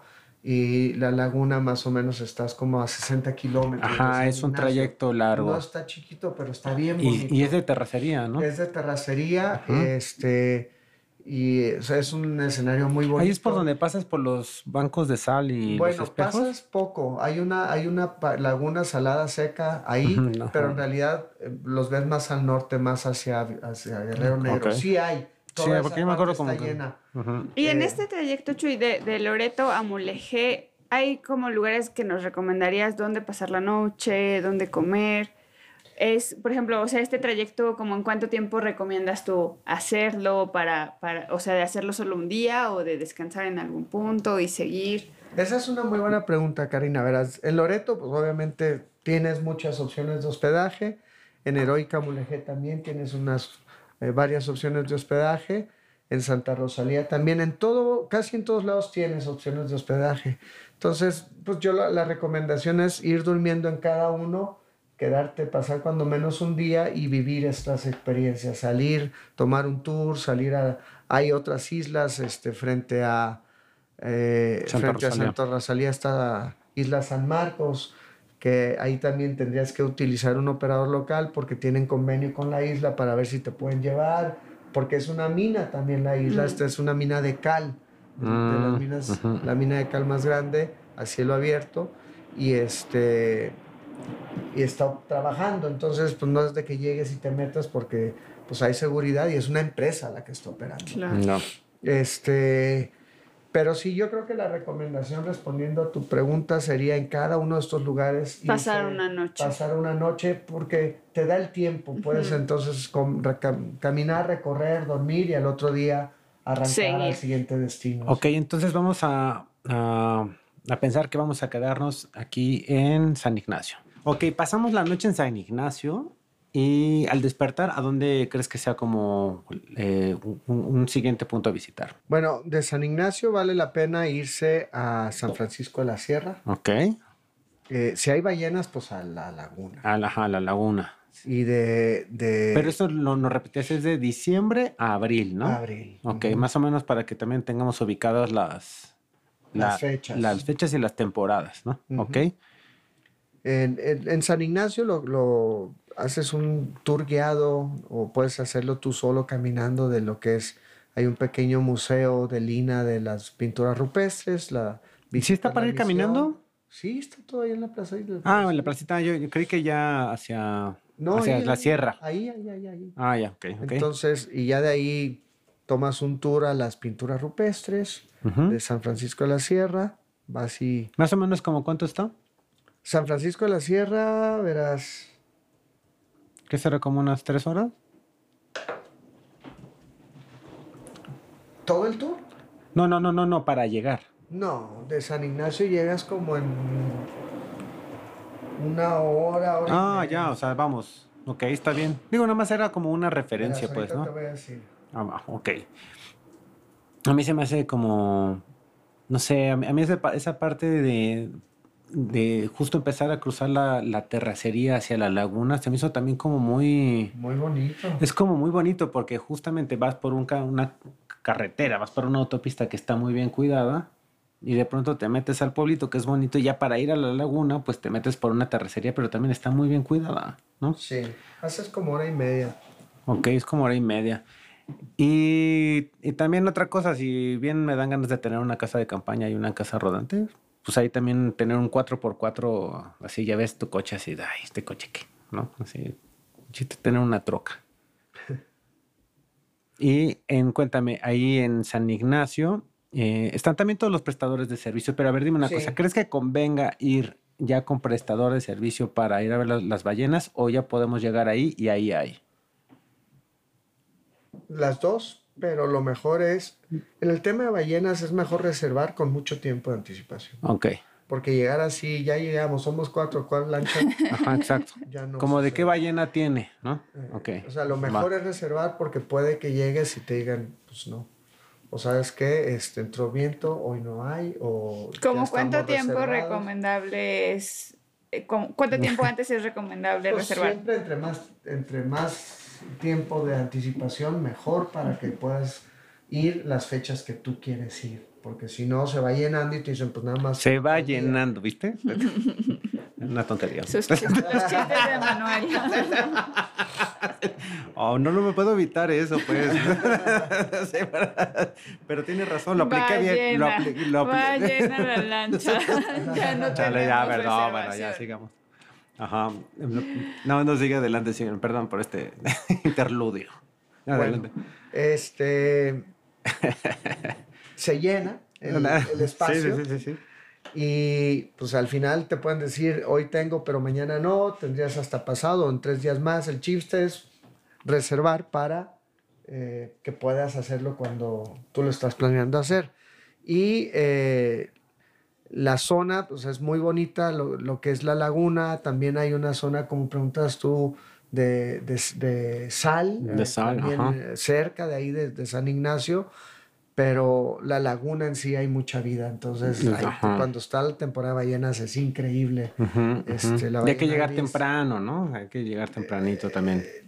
Normalmente sí, la, hay, hay operadores que tienen campamentos en la laguna, entonces puedes dormir ahí. Yo lo que recomiendo es eso, Sí. que vayas al 100%. campamento, son ecológicos, con baños secos y eh, todo muy bien preparado, comes riquísimo, ahí mismo te dan de comer y en la noche ves la bóveda celeste increíble. Ahí está- esta parte también como que, digo, al, al menos los que, por los que me han tocado, son como unos, o sea, son, son casitas muy sencillas. Sí, O sea, y repito, muy sencillas de madera, que en sí estar ahí ya es como una experiencia, porque es una caja, ¿no? sí, sí, es una, es una casita de madera. Es una casita de chiquita, madera chiquita. con lo básico.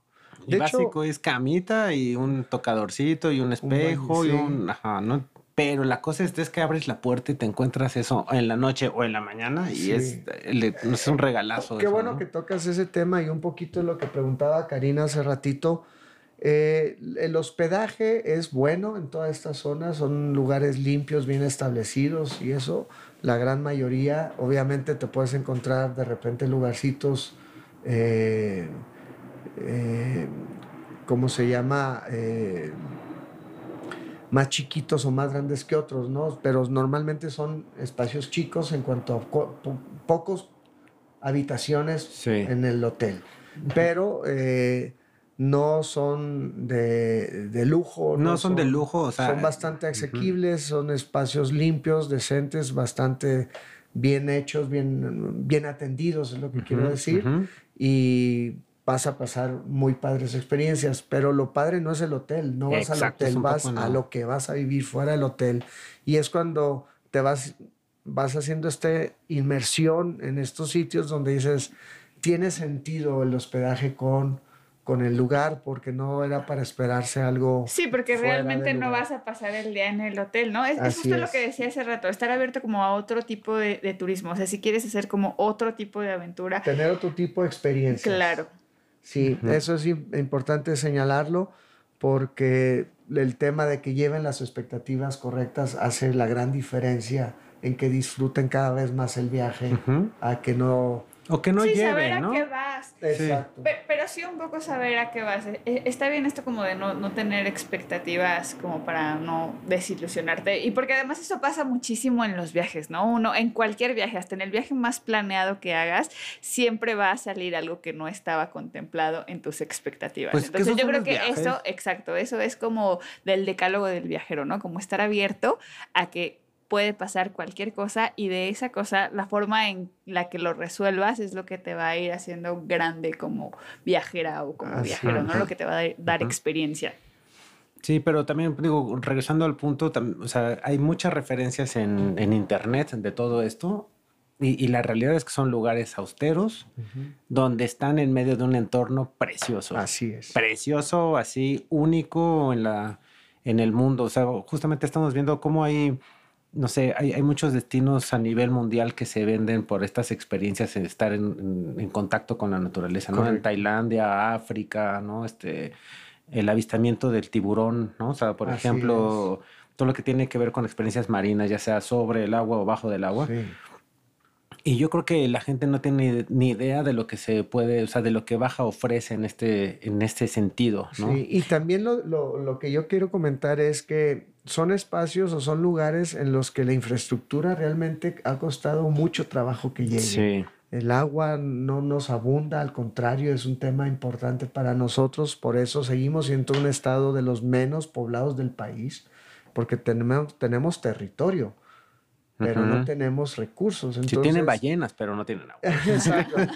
pero a lo que voy es que el, el, el, hecho de que tengas agua potable en el hotel, en la casa, en la población, son hitos importantes, ¿no? Entonces, eh, que esté pavimentado también. Entonces, el, es parte de esta aventura, de esta personalidad de, la Baja California Sur. A, a, mí me gustaría también comentar algo, que también si quieres lo otro, lo hay, ¿no? Porque, o sea, si, vas, si vas a Los Cabos encuentras no, estos hoteles con todas las comodidades. Si quieres un hotel boutique, te vas a Todos Santos y también lo tienen. O sea, de verdad sí tienen todas las opciones. Si lo, si lo vemos así, Cari, es como si, no, no sé, me, me da luego siempre pienso cada vez que voy a Baja es como si fuera como al origen de la creación de la tierra, pues, ¿no? En, algunas cosas así, no me encanta pensar que en algún momento todo ese desierto estuvo bajo el agua, por todo ejemplo. Todo estuvo bajo el agua. Entonces, nada más de pensar que estuvo bajo el agua y que no es cualquier desierto, ¿no? Y que luego volteas a la sierra, ¿no? A la gigante y dices, en la madre, eso también estuvo bajo el agua, sí. ¿no? O sea, hay, hay un chorro de cosas que ya cuando te ubicas en, en ese espacio temporal, geográfico y lo que estás viendo, es un es, un, es un, realmente es una experiencia nada más estar ahí parado viendo lo que y sucede. como decías tú, aunque no sepas de, de, geología, pero estás viendo las capas de sedimentos, las inclinaciones uh -huh. y las erosiones del viento, uh -huh. es increíble, es, es, muy bonito el paisaje. Es sí, muy bonito, es una muy, gran experiencia. A todo le quieres tomar foto. Uh -huh. eh, ya que Sí. te empiezas Sí. a, meter también, algo que se me pasó decirles, que quería decirles cuando me invitaron, Dilo, dilo. es que conforme vas recorriendo la baja, si pones atención, aunque dices, pues es un desierto, no hay nada, hay mucha vida Ujú. y va cambiando la vegetación conforme vas avanzando. Hay zonas donde son bosques de cardones y hay zonas donde el cardón a la vez va cambiando, se va adaptando a las condiciones y hay cardones que son muy anchos, muy gordos, no tan altos pero muy, con muchos brazos.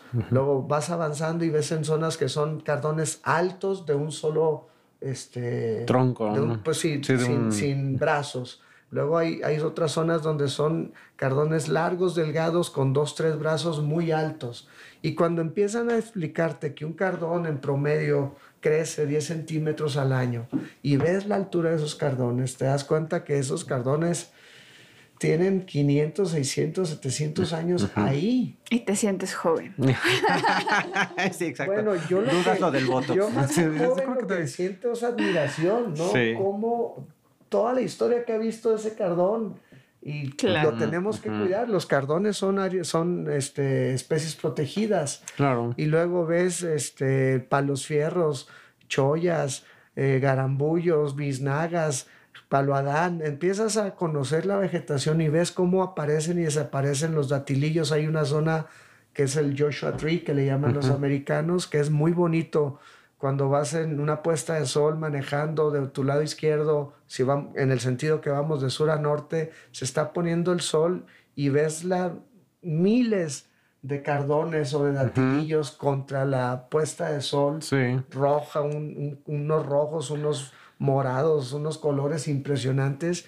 Ves eso y lo- por más que lo quieres este, fotografiar y tomar una foto para hacerle un póster, bueno, yo que no sé nada de fotografía, pues no me sale, ¿no? A mí me ha pasado que va- estoy ahí y prefiero no tomarla. Ah, También a mí, yo termino Te lo optando no juro. tomarla, pero son muy bonitas. Ujú. Y los contrastes, este, cómo va cambiando los colores de las de la sierra conforme el sol se va moviendo, también te empieza a dar unas tonalidades, la sierra de la giganta ahí en Loreto, increíble. Esto que mencionas se me hace muy padre porque justo desde que sales de, pues de, en este caso de Cabo, ¿no? O La De Paz, Cabos, sí. hay, o sea, sí ves montículos, ves cerritos, ¿no? Pero también es, es importante mencionar que conforme vas avanzando hacia el norte se va levantando la gigante, ¿no? Sí. Que llega un momento en que por algo tienes por qué le dicen la giganta, ¿no? Son es, varias sierras, por es ejemplo. una de Los sierra, Cabos es, una Sierra sierra La Laguna, fuerte, Sierra La Que Laguna. termina en La Paz, después empieza otra sierra adelantito de La Paz, este, Sierra Guadal- Guadalupe y después la Gigante y ahí son cinco sierras en total. Como una anécdota, en este primer viaje que tuve a la a, Ba- a Baja, me encargaron retratar la laguna de la Sierra de la, de la, De la Laguna. de Sierra de la Laguna. Y dije, ah, pues es una laguna, ¿no? Obviamente iba como, pues dije, ah, pues voy a, así yo viendo que va a haber, iban a vender tacos con truchas y cosas así, pues ¿cuál, no? Entonces, No, no hay nada. no, no hay nada. Entonces subí y yo no llevaba equipo para subir. ¿Cómo crees? No, pues entonces me subí bien chilangote, ¿no? Entonces agarré mi cámara, sí llevaba un poco de agua y te lo juro ya me estaba descuadrando toditito, pero pues no había llegado. Entonces en algún momento me tuve que sentar porque ya estaba bien pálido y ya estaba, tota- iba solo, ¿no? Son casi dos mil metros. Pues me los También aventé. La altura te, te va me los aventé ayudando. y, se- y de no ser porque estaban este, unos, una pareja de viejitos gringos, me dice, ¿estás bien? ¿Estás bien? Y yo, no sé, ¿no? Aparte estaba más chavito. Y luego, no sé. Y me dieron un chocolate. Dice, sí. Le digo, oye, ¿qué onda? Falta mucho. ¿En dónde está? No sé qué. Vengo buscando la, pues, la cima. Dice, ah, está aquí atrás. O sea, me quedé como en la orillita, ¿no? Sí. Y cuando me, y cuando me di, o sea, cuando me enteré, pues la laguna había existido en el Mesozoico, ¿no? Sí. O sea, ya ahorita es un cerro, pues es como, o sea, no había laguna, no había agua. Y por el contrario, me quedé a dormir ahí arriba y me tocó una escena, un friazo, ¿no? Y me tocaron ver como unos venaditos. Sí.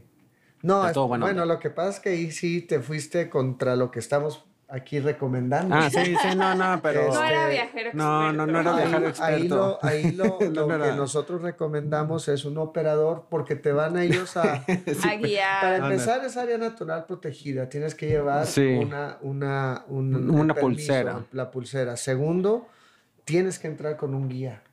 Bueno, es O que sea, seguramente fue hace muchos No, años. fue, no fue hace no muchos era. años. Me dijeron, tienes que llegar a la burrera. Sí, es que la burrera de ahí te, te guían y te dicen por dónde vas subiendo, pero también para dormir allá tienes que saber dónde. Y hace mucho frío. Y hace y, mucho frío. y sí hay agua. De hecho, en Me la metí en mi, en mi mochila del tripié. la- Me metí mis patitas ahí porque Sí. estaba muerto de frío. Ah, en la Sierra de la Laguna es el repositorio de agua, la captación de agua más importante para que los cabos La Paz y eso tengamos Mm, agua. Mira, decir, no mucha sabía. agua se llega, eh, llega ahí, hay cascadas, hay este Hay, pues como fuiste viendo, va cambiando la, la, Sí, sí, la sí. vegetación de Se hace medio boscoso. a bosque, se- bosque, eh, árboles grandes, muy bonitos, pinos y todo eso. O sea, cambia ra- radicalmente la vegetación. Chuy, me gustaría un poco que nos contaras qué temporalidades son convenientes para, para visitar y qué hay. O sea, si vas, por ejemplo, a principios de años, ¿qué vas a encontrar? Ya, ya nos compartiste un poco la temporalidad de la ballena, pero me gustaría que, que dijeras como qué época es recomendable para ir y qué es lo que puedes encontrar en dicha época. Pues mira, es una pregunta padre y amplia porque te la agradezco porque me vas a dar chance de explicarlo de distintas maneras. Es dependiendo qué quieres vivir. Por ejemplo, si tu tema es el senderismo, pues son los meses de noviembre a mayo máximo, porque el clima está en excelentes condiciones para poder hacer senderismo Sí, no hace tanto calor. campismo y todo eso, sí. Voy a regresarme nada más un dato más de la Sierra de la Laguna. Ahí está el Picacho. Y el. Picacho te permite estar parado en él y ves el Pacífico y ves el Golfo. Desde ese punto estás casi a 2.000 metros de altura, pero ves los dos, Sí. los dos mares. Entonces es un lugar padrísimo. Bueno, regresando, si quieres hacer senderismo eh, en esos meses. Eh, por ejemplo, si el- el- el, eh, te gusta la fotografía, pues puedes ir todo el año, nada más que tienes que ir, eh, si, en, el verano puedes tomar fotografía de cierto tipo de aves, más marinas, bajo el agua.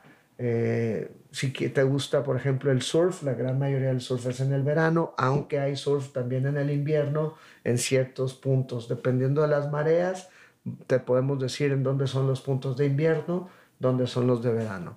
Si te gusta el windsurf, pues tienes que venir en- de, de noviembre a igual a abril, que son cuando llegan los, los vientos, Vientos. fuertes. Y fuertes, fuertes. fuertes, Sí, fuertes, Fuertes, sí. fuertes. ¿no? De hecho, Ajá. lo que es la Ventana y el Sargento, una zona cerquita de La Paz, a 40 mi- kilómetros de La Paz, es famoso mundialmente para el windsurf por cómo está configurado. Es muy seguro hacerlo y son vientos fuertes muy con- constantes. Entonces, tanto para principiantes que quieren tomar clases pueden venir en esa época, o windsurfistas, kitesurfistas o foil de, de nivel competencia pueden ir a, a hacerlo ahí. Eh, si quieres pescar, ahí también la respuesta es, tenemos 365 días de Mm. pesca. El tema es qué quieres pescar, por ejemplo.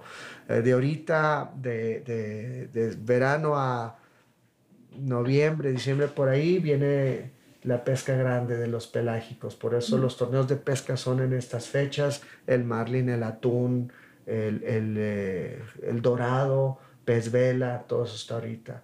El, el jurel entra despuesito en, en- en la zona del Golfo, en Loreto, por ejemplo, o en el Pacífico Norte. Entonces, si quieres hacer el recorrido en moto, pues igual en, en épocas de clima, clima más fresco. Lo puedes hacer en el verano, pero este, te va, te va A me tocó esta parte estar en la canícula. La canícula. Son los 40 días más calurosos. Estuve, año. llegué a estar a 52 grados. En la sierra. canícula. Ajá. ¿En dónde está eso? No, la No, no, no, canícula es la, es la periodo- temporada, Ah, son 40 días, son los 40 40 días más calurosos, Más de calurosos todo el de todo año. el Ya, ya, ya, ya. Y estuvo. Pues no podíamos hacer mucho, la Así verdad. es. no podíamos Pero, hacer por mucho, ejemplo, la el buceo, las Ujú. mejores épocas del buceo es justo de julio, Justo agosto, septiembre y octubre. Que fuimos a y bucear. hasta noviembre. justo. Este, porque las condiciones del agua son muy buenas en temperatura, hay mucha vida, hay mu- muy, buena visibilidad. Sí. Pues estando buceando 3, 4 horas, pues no te pasa nada. Justo fuimos a bucear. Y, este, Ujú. y yo he estado buceando en estas épocas en, en Loreto, por ejemplo, que sí hace calor, pero para empezar, si vas de turista, está el destino está preparado. Es decir, el hotel tiene aire acondicionado, vas a ir en una lancha donde llevas un toldo y la brisa marina es fresca, vienes de salir del agua, a veces hasta frío te da, regresas al, al- a, al- a Loreto y te vas a tu hotel, te metes a la alberca, o, o sea, te la vas a pasar bastante bien, pero porque vas a bucear. Si, igual, si vas a pescar, porque hay muy buena pesca, pues paras la lancha, te metes un chapuzón y te refrescas y le sigues. Entonces, eh, en realidad Hay hay temporalidades para temporalidades, todo. Sí. Y que aunque sí es calor, se hace calor, tenemos la gran ventaja de que es un calor seco. Entonces, estar bajo la sombra, sientes un cambio de temperatura, si llega a soplar algo de brisa o de viento, se siente fresco. Es un poco lo que me refería al inicio, ¿no? Que al ser un calor seco no es como, es que a mí el calor húmedo, me mata, así ando así todo el día como, bien así es. Este, eso nos beneficia y y pues si a los niños lo tienes en el mar nadando, disfrutando, snorkeleando, pues no sienten el calor, no, literal, no lo sientes tanto porque la temperatura del agua es muy rica. Entonces, eh, quieres hacer avistamiento de aves, pues igual en el, en el invierno hay mucha ave migratoria del norte que pues llegan hasta Argentina, algunas de esas aves. Eh, hay zonas especiales donde vas a ver aves increíbles. Tenemos aves que mucha gente no se espera encontrar, pero no nomás nosotros, sino en otras partes de México, donde, por ejemplo, el bobo de patas azules, que mm. se pensaba que solo estaba en Galápagos, ya vive recientemente acá, en Loreto, en, en, Bahía Concepción, también lo puedes ver, en La Paz lo puedes ver, pero sé que también en Nayarit lo puedes ver. Ya. Entonces, este, este, este tipo de fenómenos hace que la gente se tope con especies que a veces no se, pues, no, nunca se esperó ver en, en, un desierto. ¿no? Claro. Eh, las, por ejemplo, el tiburón ballena lo puedes ver en La Paz de octubre a junio. La, más o menos la temporada de los lobos marinos es, es más o menos similar porque son vedas de reproducción, entonces no, lo recomendable es que no te metas a nadar con ellos en esas fechas, pero lo puedes ver, es decir, puedes ir y lo puedes ver, y es como si estuvieras en un episodio de, de, de un documental, porque los guías te están explicando qué está sucediendo en la novela. Dicen, mira, este es el macho alfa, estas son las hembras, esta es una hembra joven. El macho alfa se acerca a los turistas en busca de... Sí, ajá, está padre. y lo ves de cerca. Y lo ves de cerca. Lo estás viendo desde la lancha unos cuantos metros. este, y es una experiencia muy bonita. O cuando ya nacen los cachorros, este, ves cómo juegan, ves cómo nadan. Son, son como perritos, está muy bonito. Peluche, son muy bonitos. Entonces, te tienes experiencias increíbles. Entonces mi respuesta es... Vayan cuando quieran. depende Dependiendo lo que hacer, eh, Nosotros les podemos recomendar cuál es la mejor época del año. Ok. Eh, pero te la vas a pasar muy bien. Oigan, pues, perdón que los interrumpa. Yo sé que está platicada para muchísimo más, pero ya me avisan por acá que ya es casi momento de ir cerrando. Entonces, me gustaría, me gustaría que, que hiciéramos un cierre de esta ruta. Como con algo que, que, tú quieras comentar, algún mensaje que les quieras dar, algo que cada uno de nosotros queramos recomendar. ¿Les parece bien? Excelente, si me permiten. Yo nada más me gustaría llegar hasta Guerrero Negro. ya estamos en San Ignacio. De ahí a, a, Vizcaíno, que es Villa Alberto Alvarado, son 100 kilómetros. Y para no desviarnos más, porque todavía está toda la Pacífico Norte que no hemos tocado, de Vizcaíno nos vamos a Guerrero Negro, que son otros 100 kilómetros. Estamos hablando de dos horas te pones ahí. Y Guerrero Negro ya regresamos a la costa del Pacífico. Tiene un microclima extraordinario. Yo acabo de estar ahí hace un par de semanas y literal en la noche te tienes que poner una chamarrita porque uh frío. Entonces, Guerrero Negro es un destino que puedes ir en verano donde te estás cocinando en todos los lugares. Aquí no. Eh, y nosotros, ¿qué hicimos ahorita en Guerrero Negro? Fíjate, fuimos un día a hacer avistamiento de aves. En la tarde nos fuimos a las dunas. En la mañana siguiente fuimos a ver eh, la reserva del Berrendo. Tienen un museo muy bonito. Ahí pasamos casi ¿De la mañana? Del Berrendo. Ah, del Berrendo. Sudcaliforniano, sí. Después nos fuimos este, a visitar una granja de ostión. Mm. Entonces, pues ya ahí llevamos casi cuatro días de actividades en Guerrero Negro. Fuimos a la salina, haces una visita a la salina, que es la salina cielo más, al cielo abierto más grande del mundo, y ves cuál es el proceso de sal, los bancos de dónde la, dónde la van generando, cómo la mueven, cómo la suben a una barcaza, cómo la cruzan, todo Y que eso. para los que les gustan las fotos, y si les gusta tomar fotos, esas son unas fotos increíbles. Increíbles. Inclusive fuimos un día a, hacer un, una sesión a los amargos, le llaman, que es la, el último residuo del proceso de la, del, del, industrial de la sal, que es donde concentran el desecho del agua, donde viene ya cargadísima de minerales y es alta concentración en cloruro de magnesio y lo que hace es que es como el mar negro, el mar No, rojo que flotas. Entonces, Mar muerto. este, mar- sí, perdón, mar muerto.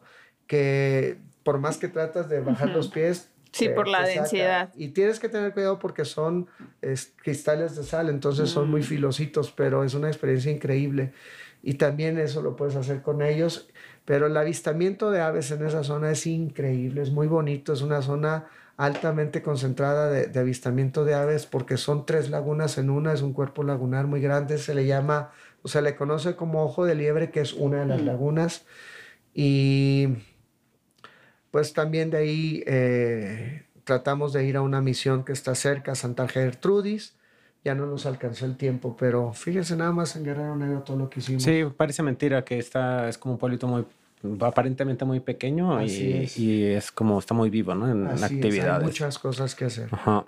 Y no hay ballena ahorita, pero aún así. Y ya ni hablamos de buceo, justo, ¿no? O sea, de todo lo que es el mar Pacífico hacia el, el- el mar, ¿no? De, del Golfo, ¿no? El Golfo. Pero bueno, pues no sé. Ahora sí que de- de- de- despidámonos. ¿Dónde te podemos encontrar? Perfecto. ¿Qué pues, onda con...? Somos el Fideicomiso de Turismo del Estado de Baja California Sur. Nuestras nuestra página es eh, www.visitbajasur.travel y en redes sociales estamos en Instagram en Visit Baja Sur, igual en Facebook y en ex Twitter, ahora ex, Ajá, eh, Travel Baja Sur. Ok. Nosotros somos eh, la oficina de promoción, así que cualquier duda que tengan, cualquier recomendación que necesiten, información, cuenten con nosotros para proporcionársela y eh, esperamos verlos a todos por allá. Si están en el centro del país, pues es muy fácil llegar a Baja California Sur. Tenemos vuelos directos tanto a Los Cabos como a La Paz de, de todo el centro del país y a Loreto, de Loreto y de Tijuana. Eh, pueden llegar por ferry, como decíamos, que vale mucho la pena hacer esa travesía, porque la travesía en sí es muy bonita, el barco es bonito, la experiencia es muy padre.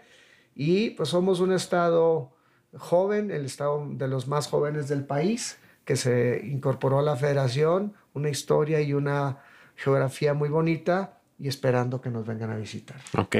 Muchas gracias, Chuy. ¿Qué, qué, qué mejor guía por el, por el estadio y por este primer eh, programa? No, ¿Cómo ves, Karim? Así es, síganos escuchando. Vamos a tener muchísimos más destinos para compartirles. Entonces, mándenos sus preguntas, sus inquietudes, planeen sus viajes, visiten nuestra página de escapadas.mx. Allí van a poder encontrar todos los destinos y todos los lugares de los que nos habló Chuy. Allí los tenemos. Tenemos recomendaciones de dónde hospedarse, dónde comer, qué hacer, dónde hacerlo. Entonces, dense una vuelta por nuestra página de escapadas, planeen su viaje, decidan la temporalidad en la que prefieran ir y síganos escuchando. Así es, ya saben, eh, para una gran, gran experiencia con la naturaleza, con el tiempo, con la tierra, el mar, todo, pase a Baja California Sur, que no se van a arrepentir. Y pues Muy importante que lleven su tag porque a pesar de que hay, hay pocas casetas, la verdad es que tiene muchos otros beneficios. Les pueden ofrecer un Ajá. montón de descuentos en hoteles, restaurantes, tan solo con presentarlo. Entonces, aparte de que se van a ahorrar un tiempo en las casetas, también les sirve para todos y estos si se van en carretera, como me tocó hacerlo, de aquí hasta... Lo van a agradecer. Sí, ajá, no, ya con los descuentos pues, no van a pagar nada. Pero muy bien. Entonces, eh, pues nada, creo que son los mejores mil kilómetros con los que podemos haber empezado. Muchas gracias, Chuy. Muchas gracias. Gracias. Chuy. Eh, y pues nada, nos estamos viendo para el siguiente capítulo de Viajes en Carretera con México Desconocido. Y recuerden que México también se escucha. México desconocido.